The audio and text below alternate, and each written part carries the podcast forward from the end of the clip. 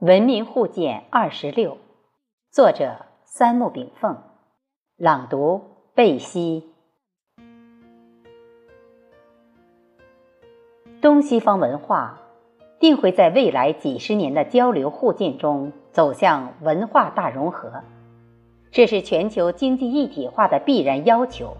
也是人类命运共同体在构筑过程中的发展趋势。全球经济与政治的和谐共荣发展，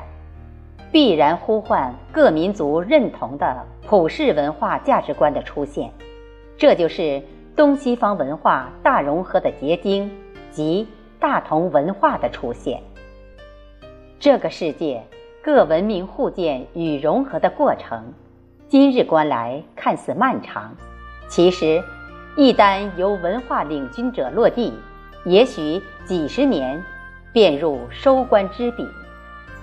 世界必须由文明冲突走向文化互鉴，然后由文化互鉴走向文明融合。世界一体化的潮流将不可阻挡，即使美国闭关锁国，也难阻人类命运共同体风云天下。文明互鉴应该从哪里入手？当然，从互相尊重各民族、各地域的文明开始。若追溯世界思想的源头，我们会发现一个有趣的三足鼎立现象，即西亚的犹太文化孵化出了犹太、基督、伊斯兰等三大思想体系；东亚的太极文化分类出。中国的诸子百家思想，然而，南亚的佛教文化没有随着亚历山大、波斯、阿拉伯等帝国向西传播，与犹太文化结合，而是与中国的太极文化紧密结合。回首太极文化，展顾我们这个民族的文明历史。三皇五帝是中华民族公认的伟大祖先，但三皇中伏羲氏、燧人氏、神农氏等少有文字记载。我们中华文明的五千年历史，也许从中华民族的五帝之先及统一中原各个部落的联盟首领的皇帝开始写起的。根据《史记·五帝本纪》记载。皇帝者，姓公孙，名轩辕。《黄帝内经》对皇帝的描写是：生而神灵，弱而能言，幼而徇齐，长而敦敏，成而聪明。皇帝距今约四千八百余年，其在位时间不详。皇帝崩，其孙颛顼帝立。颛顼崩，皇帝曾孙帝喾立；帝喾崩，其子唐尧立。唐尧在位七十余年，而禅让于舜。自黄帝至舜帝共传五代，后人称之为五帝。而五帝之前的伏羲氏、燧人氏、神农氏等三位的祖先，被后人。尊称三皇，三皇五帝构成了中华民族的祖先团体，共同谱写了中华文明的灿烂宪章。在世界四大文明古国中，除中华文明外，代表尼罗河流域的古埃及文明，代表恒河流域的古印度文明，代表西亚两河流域的古巴比伦文明都已经消失。然而，中华文明却绵绵延续至今，全世界都认为这确是历史奇迹。自从上观天文、下察地理的伏羲氏画卦开始，以易经文化为代表的太极阴阳之理，就演绎出了土生土长的儒道文明。且以儒道文化为主线的中华文明就代代传承下来。儒家的以民为本、积极有为的入世思想，以及孝悌忠信人文思想，和道家的道法自然的无为而治思想及天人合一的传统文化，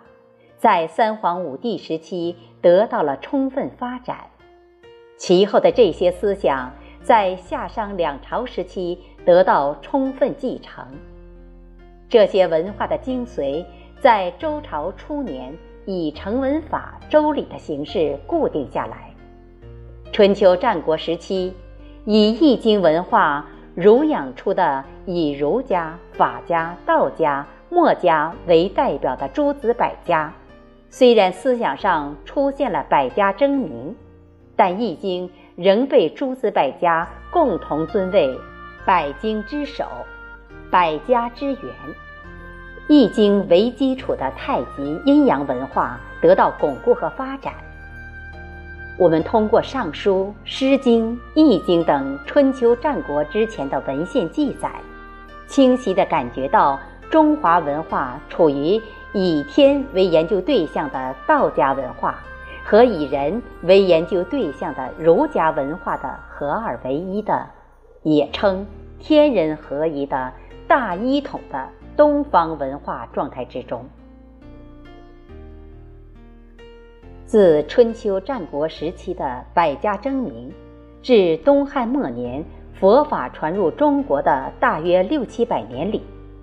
中华文明之思想形成了以儒释道为主的三教和以儒道墨法阴阳纵横。杂明农等为主的九个流派的三教九流思想，并成为中华文化的重要思想，而其中的儒家、道家、佛家、法家四家思想又从其中脱颖而出，相互辉映，珠联璧合，共同主导了中国骨干思想近两千年。天行健，君子。以自强不息，地势坤，君子以厚德载物，易经等儒家的积极入世的有为文化。上善若水，